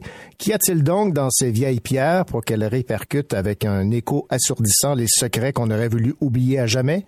Voici le résumé du nouveau roman de Katia Gagnon, publié aux éditions du Boréal, que nous avons d'ailleurs en ligne. Katia Gagnon, bonjour. Bonjour. Katia Gagnon, euh, ce roman, Laurent de la Croix, est-ce que vous le considérez comme votre premier ouvrage à titre officiellement d'auteur et non de journaliste qui porte le chapeau d'auteur? Oui, exactement. C'est un très bon résumé. Euh, mes deux précédents romans étaient des romans donc euh, de journalistes où, euh, dans le fond, je, je racontais de façon romancée des, des choses que j'avais vues, des situations que j'avais de- dont j'avais été témoin en reportage. Et celui-ci est complètement différent. C'est vraiment un ouvrage de fiction euh, pure euh, qui part d'un certain élément de réalité familiale, mais qui est vraiment, euh, euh, on est complètement ailleurs. là. C'est vraiment euh, avec des, des, des éléments de fantastique et tout ça. Donc, c'est vraiment quelque chose de complètement différent. On est content de, de savoir que c'est le produit de votre imagination et non de faits vécus parce qu'effectivement, il y a de l'horreur, il y a du fantastique, il y a du fantomatique dans ce roman. -là. Oui, effectivement, c'est vraiment. J'ai toujours rêvé d'écrire un livre euh, euh, de, dans, dans, ce registre-là, le registre du fantastique. Euh, moi, j'ai commencé ma carrière de lectrice euh, à l'adolescence en lisant du Stephen King. Donc, euh, j'aime à dire que ce roman-là, c'est un croisement entre Les filles de Caleb et Stephen King.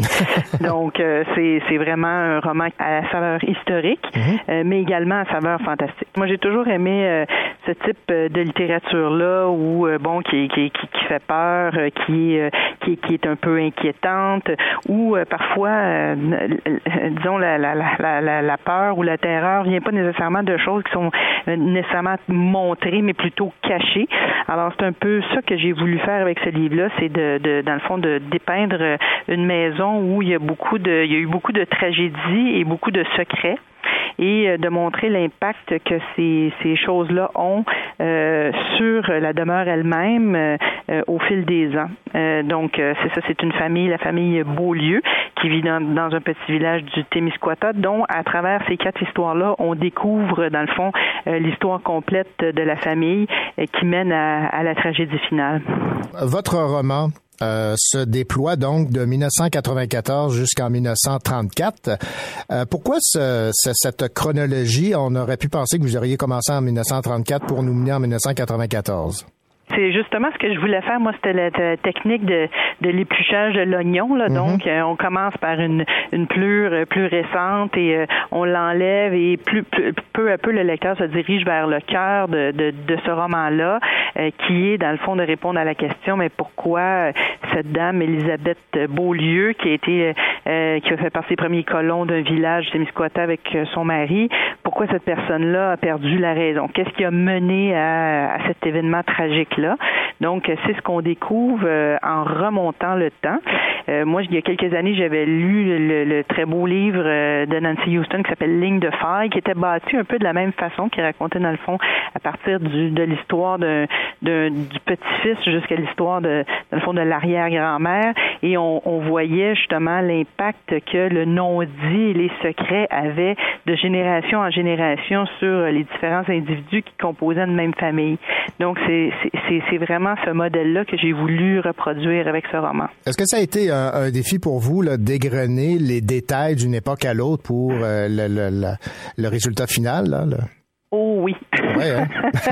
oh oui, j'ai développé une grande admiration pour euh, les gens qui, qui écrivent du roman historique, là, euh, par exemple comme Arlette Cousture, parce que c'est vraiment c'est vraiment compliqué d'écrire ce type de littérature là parce que il faut vraiment coller à la réalité d'une époque qu'on connaît pas nécessairement.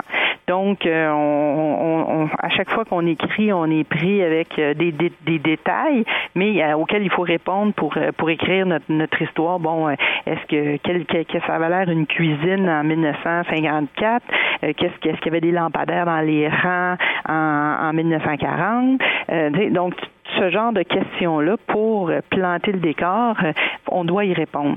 Donc, c'est, c'est vraiment pas un travail facile qui demande beaucoup de recherche et qui, qui est assez, vraiment assez exigeant. La maison du rang de la Croix est en soi un personnage dans votre roman.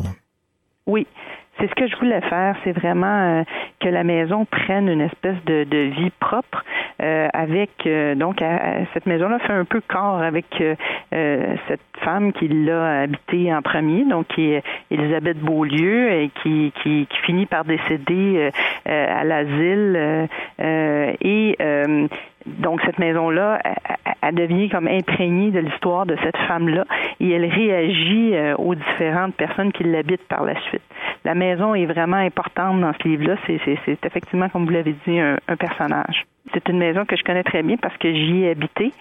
La maison que je décris, euh, elle est située euh, euh, dans le coin de Joliette. Là, mes parents, moi, ont fait un espèce de, de retour à la terre quand j'étais jeune et on donc on est allé habiter dans un tout petit village qui s'appelle Saint-Ambroise de Kildare. Et cette maison-là, c'était une maison centenaire. C'était cette maison-là dans laquelle on habitait. Donc j'ai transposé cette maison-là dans le Témiscouata, mais en réalité, elle n'est pas située à cet endroit-là. Mais l'histoire l'histoire que vous racontez n'a pas de lien avec votre famille. C'est-à-dire que l'anecdote de départ euh, de, de donc de mon l'arrière-grand-mère euh, qui qui, qui, qui, qui, fait partie des premiers colons d'un village et qui finit par devenir perdre la raison à, un certain âge, ça, ça c'est une anecdote réelle. Mon arrière-grand-mère, c'est ce qui lui est arrivé. Elle a fini ses jours à Saint-Michel-Archange à Québec, mais euh, c'est tout ce qui est ce qui est vrai là. Le reste est, est inventé. C'est pas la chronique, euh, c'est pas l'histoire de ma famille, mais absolument pas. Euh, qui était une famille plutôt heureuse, euh, donc contrairement à celle de mon livre. Donc euh, c'est pas c'est pas l'histoire de ma famille, mais l'anecdote de départ, elle, elle est réelle. On va se plonger, donc on se plonge dans, les années de 1934 à 1994. Évidemment, la société a beaucoup évolué, mais j'aimerais qu'on revienne un peu sur le sort qu'on réservait à ces personnes qu'on jugeait folles. Donc, il y avait beaucoup de préjugés qui étaient euh, qui faisait loi là, à cette époque-là. Mais c'est sûr qu'à cette époque-là, il n'y avait évidemment pas de diagnostic hein, mhm. précis. Il y avait pas de médicaments non plus psychiatriques. Le a été inventé dans les années 50. Euh, Donc, euh, dans ces années-là, quand on, on, perdait la raison, on savait pas si c'était de la démence ou de la schizophrénie ou une dépression profonde. Aujourd'hui, on jugerait ça, bien sûr, de façon très différente. Mais dans ce temps-là, les gens devenaient juste, ils, devenaient fous. On disait, il est devenu fou. Et euh, si je prends l'exemple de mon arrière-grand-mère, elle a été gardée à la maison pendant un certain nombre euh, d'années. Et euh, ensuite, ils ont dû, parce que ses crises étaient trop violentes, ils ont dû la transférer à Saint-Michel-Archange, donc qui était un des deux grands asiles du Québec, l'autre étant ce qui est devenu l'hôpital Louis-Polyte Lafontaine, Saint-Jean-de-Dieu. Et donc, ces gens-là étaient internés et parfois attachés à des lits de façon quasi permanente parce qu'on ne savait pas comment les soigner euh, les seuls, il n'y avait pas de médicaments psychiatriques. ce qu'on faisait dans certains cas, c'était des comas diabétiques. Donc, on, injectait de l'insuline aux gens euh, jusqu'à les plonger dans le coma et après, on euh, les sortait de là, dans le fond, en leur, en leur donnant des, du sucre là, bon, pour les sortir de, ce coma diabétique. Et c'était censé les guérir, bien sûr, ça n'a pas vraiment de validité scientifique, mais à l'époque, c'est tout ce qu'on pouvait faire avec ces gens-là, à part les garder à l'asile. Merci beaucoup, Katia Gagnon. Mais merci à vous. Au revoir.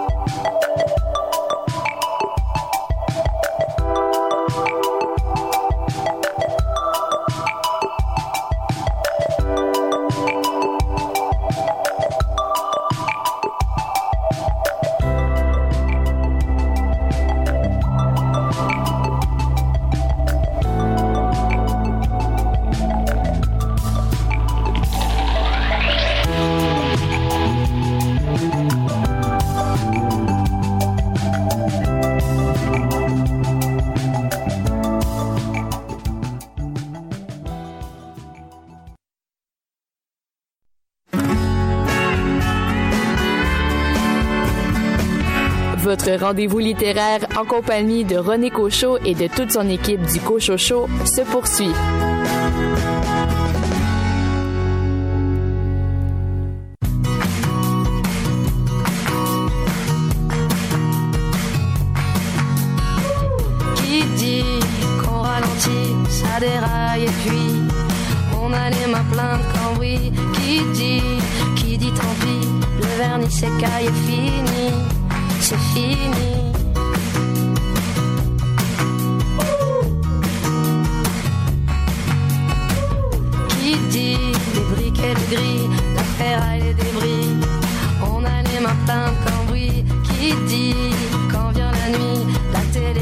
Et l'ennui, l'ennui.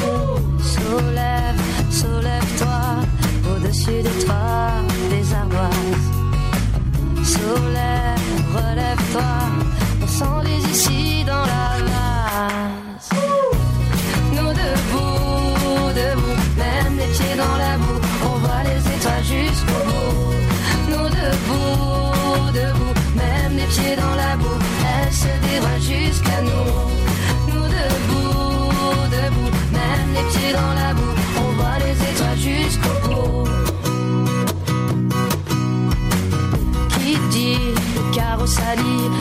y est la pluie.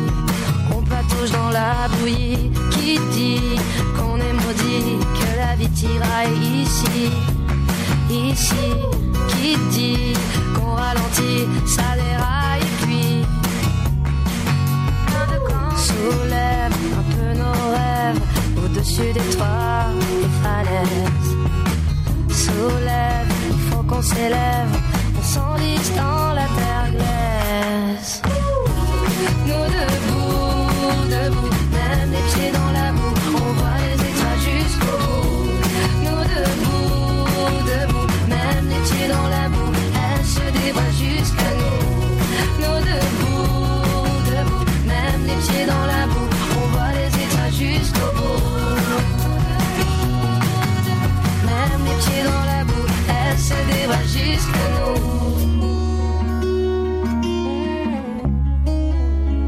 Dit qu'on ralentit Pourquoi rester accroupi? Nous debout, même les pieds dans la boue, on voit les étoiles jusqu'au bout. Nous debout, debout, même les pieds dans la boue, elles se dévoilent jusqu'à. Nous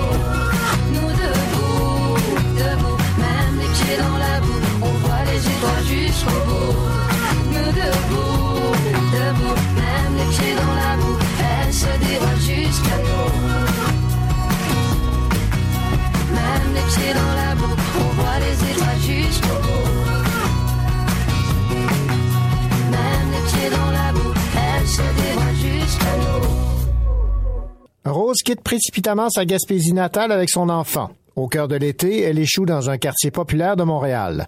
Exilée de sa propre vie, elle entre peu à peu en contact avec les autres femmes de l'immeuble. Perpétue, qui fuit son mari et tout comportement violent, Zina, qui pense qu'elle est pourchassée par sa famille, Swad cache les agissements de son fils car elle a honte, Julia et Lunmila sont prisonnières du passé, et Violette, la doyenne de l'immeuble, ne croyait pas retourner un jour au pays qui l'a vu naître. Au fil des événements, des liens se créent, Rose réalise qu'elle possède tout un passé lourd de drame et malgré tout l'énergie et le courage de vivre. Voici le résumé de ce livre qui a pour titre Les étrangères de Lucie Lachapelle. Lucie Lachapelle, bonjour. Oui, bonjour. En réunissant Rose, Perpétue, Zina, Swad, Violette et Lunmila dans un seul et même immeuble à logement de Montréal, on jurerait quasiment que vous avez recréé un camp de réfugiés parce que ces femmes ont tout un lourd passé, des drames, elles ont quitté, elles ont fui. Oui, tout à fait. Mais en fin de compte, je voulais qu'on se retrouve dans un immeuble de réfugiés, alors de réfugiés de la planète. Euh, et c'est à ce même titre que Rose, l'héroïne du, livre, finalement, rencontre les autres personnes parce qu'elle aussi, elle qui vient de la Gaspésie, est un peu réfugiée, elle aussi, dans, cette, dans ce bloc appartement-là. Donc, c'est tout à fait l'esprit du livre de se retrouver un peu aux Nations Unies, mais dans un univers de personnes réfugiées qui Ouais. viennent de partout au monde. Je voulais que la rencontre se passe à un autre niveau. C'est sûr qu'il y a toujours une rencontre au, au départ qui est culturelle, c'est-à-dire qu'on on focus sur les points qui nous séparent, c'est-à-dire au niveau de la langue, au niveau des habitudes, au niveau même du vêtement.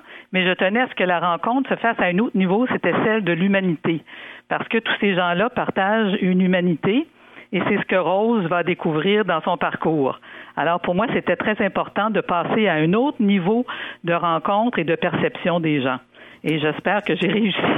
Oui, oui, vous avez tout à fait réussi.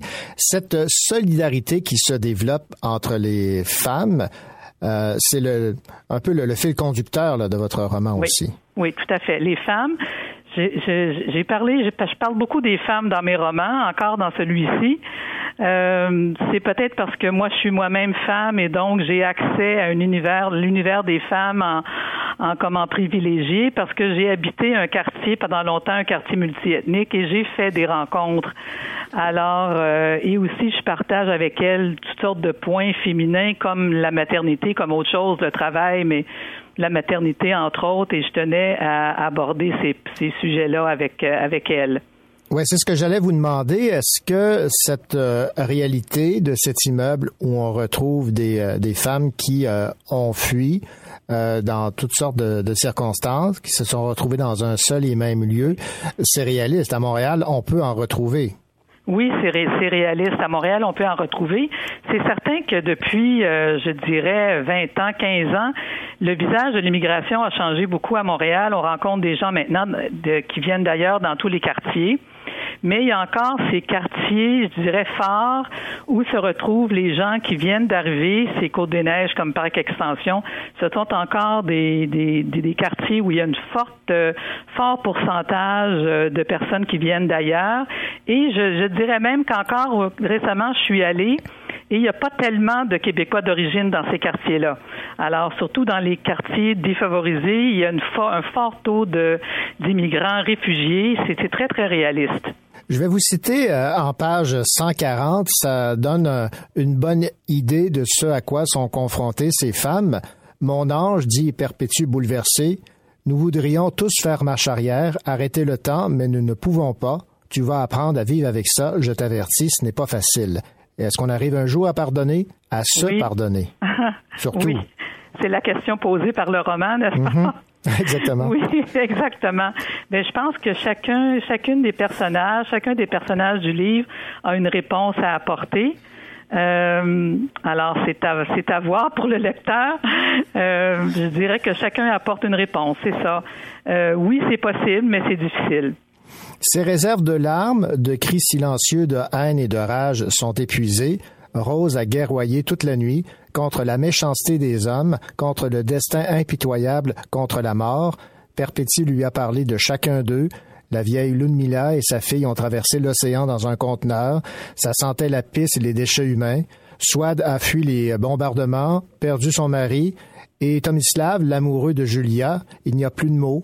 Il n'a que sa musique et des secrets. Le silence s'est imposé devant l'horreur. Ce qu'on oublie souvent, c'est que ces personnes qui ont euh, quitté leur pays ont vécu de véritables drames et euh, je pense que c'est important pour vous de rendre hommage à ces personnes qui euh, sont résilientes. Oui, tout à fait. Ça, d'ailleurs, c'est un passage crucial du livre. C'est le moment où Rose finalement prend connaissance de, l'histoire de chacun et le lecteur aussi en même temps qu'elle. Euh, oui, ce sont des parcours. Il faut, quand on les rencontre dans la rue, comme Rose va faire, c'est important de savoir ça, je pense. C'est même primordial. Effectivement, les gens qui arrivent ici, les réfugiés particulièrement, ont des parcours ont des parcours exceptionnels, exceptionnellement riches de, de, de, de difficultés, souvent de violence. Et quand on les rencontre sur la rue, on est loin de se douter de ça. Je pense que c'est important de le savoir, de comprendre et de les regarder en, connaissance de cause, en sachant que, que leur parcours était extrêmement difficile et d'avoir de la compassion pour eux. Et cette compassion, elle est transmissible. On pourrait dire ça ainsi. Je vais vous citer en dernière page. Puis, subitement, tout s'arrête. Une femme, un homme et quatre enfants sont devant la maison, des étrangers. À peine quelques sacs déposés sur le sol, l'espoir suspendu, l'homme indique de la main la fiche allouée sur la porte. Julio se lève et va prestement à leur rencontre. Avez-vous faim? demande Perpétue. Les nouveaux venus répondent avec un sourire timide, reprennent leur bagage. Ils sont pressés d'entrer. C'est une belle note, ça, pour conclure un roman. La note finale, oui. Mm je voulais pas laisser, je voulais pas écrire un roman noir non plus.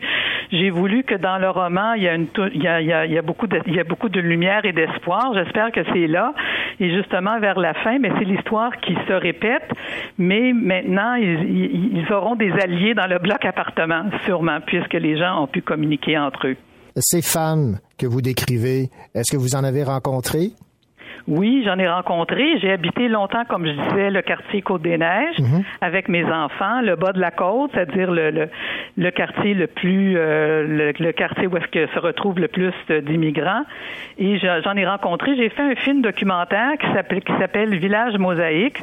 C'était en 1900, dans la fin des années 90. Et suite à ce documentaire-là, pour lequel j'ai dû rencontrer plusieurs femmes, euh, de l'immigration, eh bien, je trouvais que j'avais pas terminé euh, qu'est-ce que j'avais à dire. J'étais pas encore allé au bout, et c'est comme ça que l'idée du roman a germé depuis depuis longtemps en moi. Lucie Lachapelle, merci beaucoup pour euh, cette entrevue. Je rappelle le titre de votre roman aux euh, éditions XYZ dans la collection Romain Michel. Merci euh, grâce à votre regard sensible sur le vivre ensemble. En fait, vous nous rendez compte d'une réalité que souvent on ignore ou même on préfère ignorer. C'est moi qui vous remercie.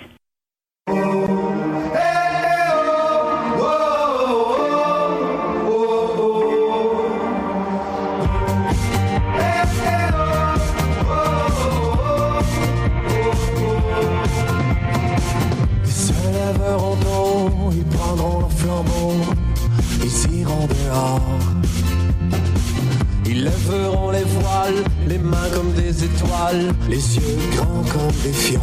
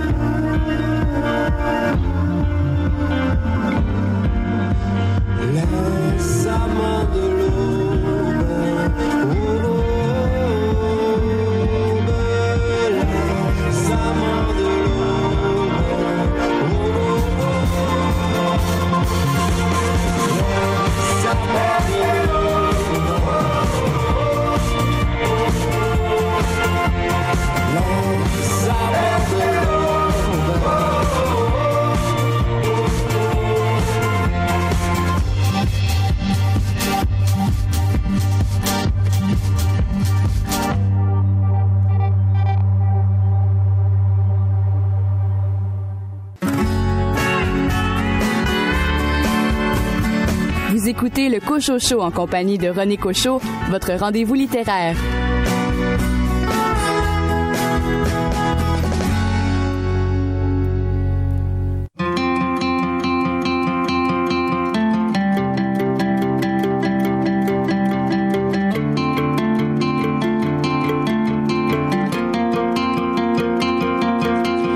Entre les têtes en gigue et les cœurs à la java, les jours que je gaspille, ils ne reviendront pas. Entre le bonheur des autres et puis les nuages dans ma cour, je veux pas savoir à qui la faute. Je veux juste que ce soit mon tour. Je veux de la vie en direct, pas juste derrière mes paupières. Je veux de la lumière de comète pour réchauffer l'hiver. Je veux rire en pleurer et puis pleurer de rire. Me croire arriver pour encore repartir. Je veux des yeux étincelles, de la musique sur la langue. Je veux décorer le réel pour qu'enfin il me ressemble. Puisque la vie nous tue, chaque jour à petite dose, non, c'est clair, je ne veux plus d'un présent monochrome.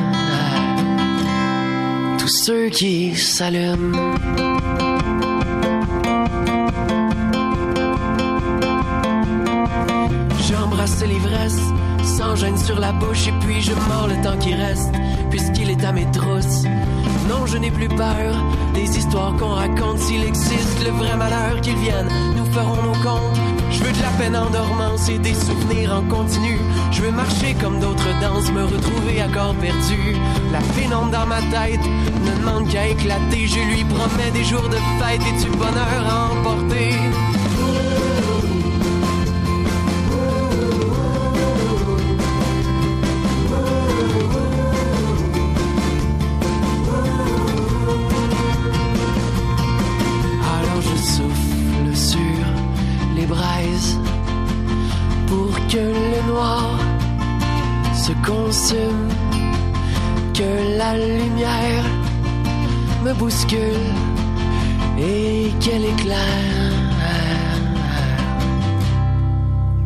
Qui s'allume.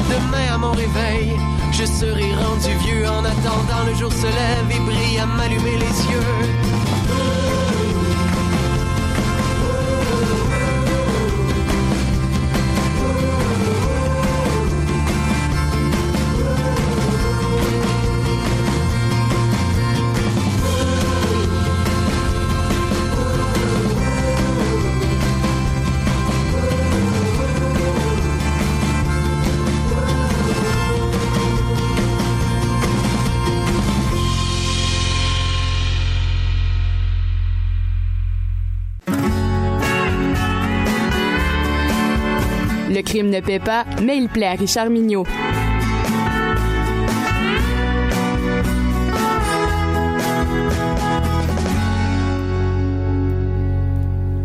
Richard Mignot, bien le bonjour. Bonjour, M. Cochot. Comment allez-vous? Ben, ça va très bien. Excellent. Et puis, euh, quand on lit euh, des livres qui nous plaisent, on est euh, on ne peut plus heureux. Et je pense que c'est c'est le cas de- du livre dont vous allez nous parler euh, cette semaine, de Barbara Abel, aux éditions Belfond. Le roman a pour titre Je t'aime. Barbara Abel, c'est une auteure belge que j'aime beaucoup. Selon moi, c'est une des meilleures auteurs qui a la capacité de prendre des personnages comme vous et moi, des gens normaux, normaux, des dans des situations qui peuvent arriver à tout le monde et par la suite se retrouver dans un tourbillon infernal.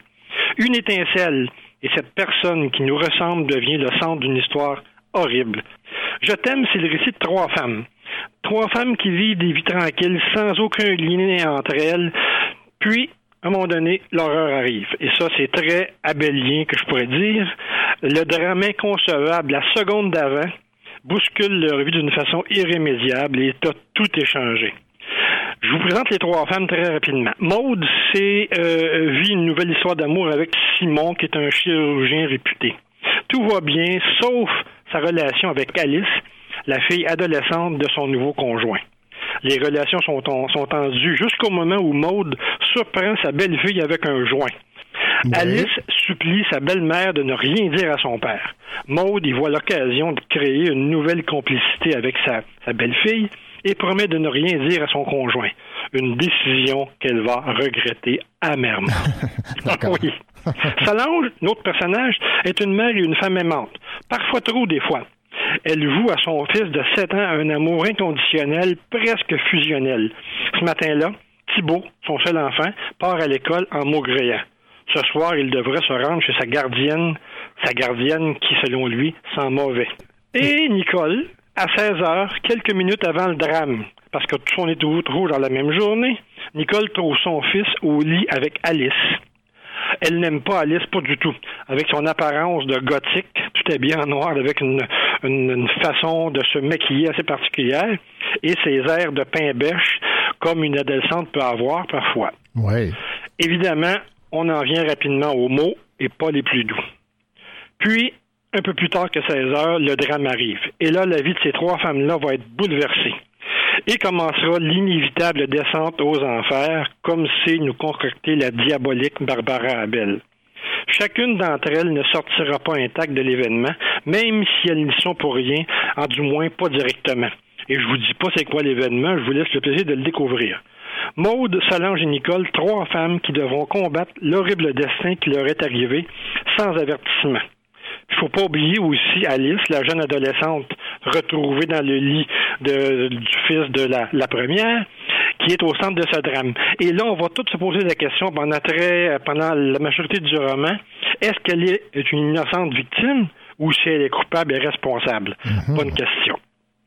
Dans un tourbillon, Barbara Abel nous tricote un récit où chaque maille ajoute au mystère de ces trois familles.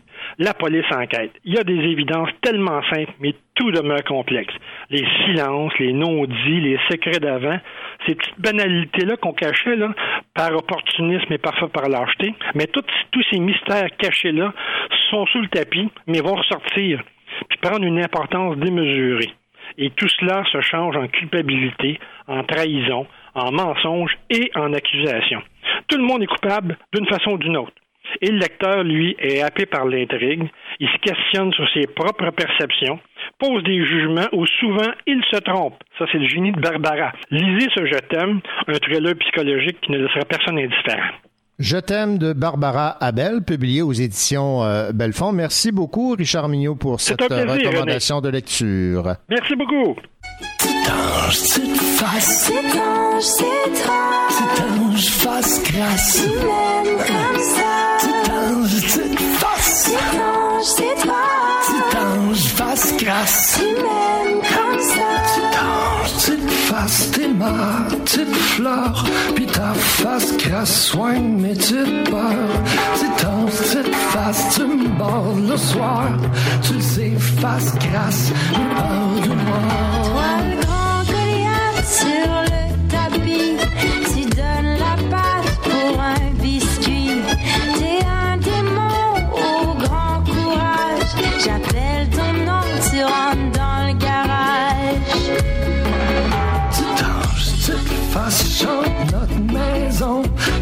De la place pour notre passion. Petit ange, petite face, chante notre chanson. Ça change la face de ton vieux. Toi, tu me fais rire en côte de cuir. Les durs à cuire, je les fais bouillir.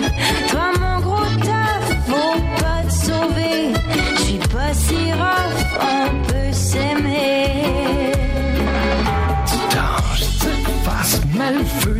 Glace. Bonheur de place pour nos deux faces. Petit ange, petite face, peut tout avoir. Ta belle face grasse, oublie l'histoire. Tu veux me dans tes grands bras pour te faire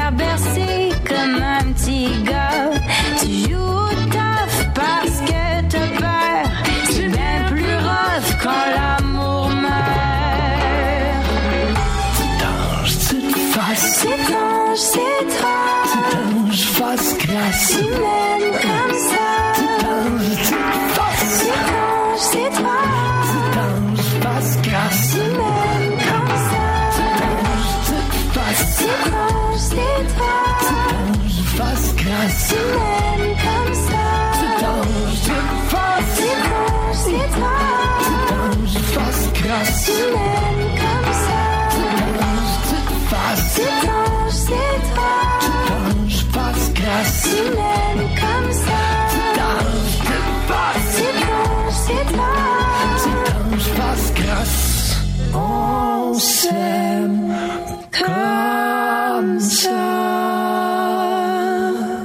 C'est fou ce que le temps passe vite en bonne compagnie. Cette bonne compagnie, évidemment, c'est vous qui euh, écoutez euh, chaque semaine ce rendez-vous littéraire, le Cocho Show. Au nom de toute l'équipe, nous vous souhaitons une belle lecture, une belle semaine et on a déjà hâte de vous retrouver la semaine prochaine. Allez, au revoir.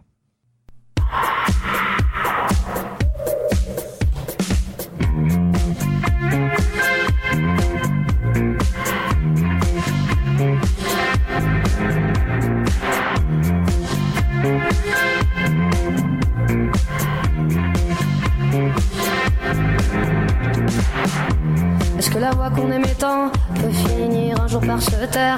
Est-ce que tout ce qu'on n'a pas pu faire va se dissoudre dans le temps? Est-ce que tout ce que l'on se promet a pu se perdre dans un désert? Ne reste-t-il que des poussières une fois que l'amour est absent? Est-ce que tu crois qu'on s'en remet? On vit avec, on fait semblant. Peut-être qu'on s'en remet jamais. On s'en remet jamais vraiment. On s'en remet jamais vraiment c'est une blessure sous la peau. Le froid glacé du couteau. Tout ce silence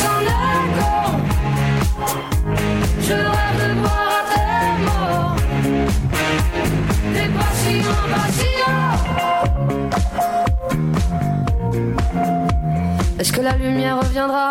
Est-ce qu'on retrouvera le sommeil? Y aura-t-il un nouveau soleil? Quelqu'un d'autre qui brillera. Est-ce que tu crois que l'on oublie? Combien de temps faut-il attendre? Combien de nuits pour désapprendre à se retourner dans son lit? Est-ce que tu crois qu'on s'en remet? On vit avec, on fait semblant. Peut-être qu'on s'en remet jamais. On s'en remet jamais vraiment. On s'en remet jamais vraiment c'est une blessure sous la. Le froid glacé du couteau. Tout ce silence en. Je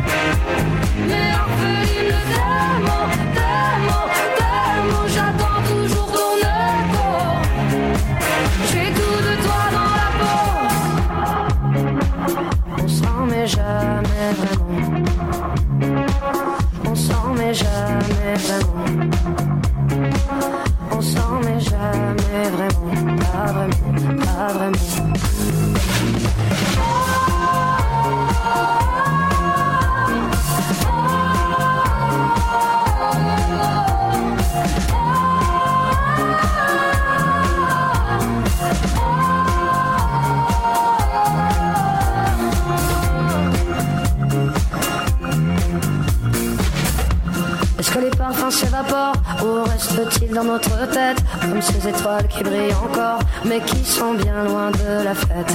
Les pas qu'on gravait dans la neige sont partis avec le printemps.